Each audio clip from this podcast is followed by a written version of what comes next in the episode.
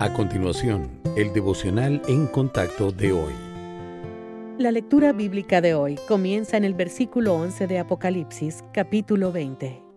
Y vi un gran trono blanco y al que estaba sentado en él, de delante del cual huyeron la tierra y el cielo, y ningún lugar se encontró para ellos. Y vi a los muertos, grandes y pequeños, de pie ante Dios. Y los libros fueron abiertos, y otro libro fue abierto, el cual es el libro de la vida. Y fueron juzgados los muertos por las cosas que estaban escritas en los libros según sus obras. Y el mar entregó los muertos que había en él. Y la muerte y el Hades entregaron los muertos que había en ellos. Y fueron juzgados cada uno según sus obras. Y la muerte y el Hades fueron lanzados al lago de fuego. Esta es la muerte segunda y el que no se halló inscrito en el libro de la vida fue lanzado al lago de fuego. A muchas personas no les gusta la idea del castigo eterno de los impíos.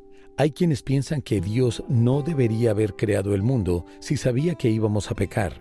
Pero, ¿se imagina usted el no haber nacido nunca? Otros piensan que el Padre Celestial no debería haber creado al hombre con la capacidad de pecar y hacer el mal. Pero ¿le gustaría a usted ser un robot sin opciones y sin libre albedrío? Nuestro Padre decidió una alternativa diferente. Creó a los seres humanos con libre albedrío.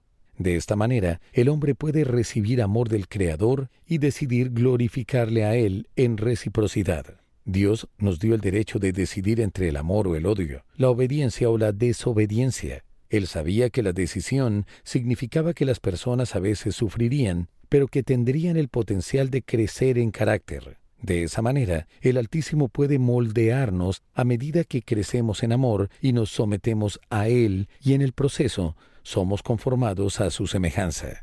Dios sabía que el libre albedrío era la mejor opción para nosotros. ¿Qué va a hacer usted con el suyo? Oro para que entienda el sacrificio que Jesucristo hizo por usted en la cruz y decida aceptar su amor hoy.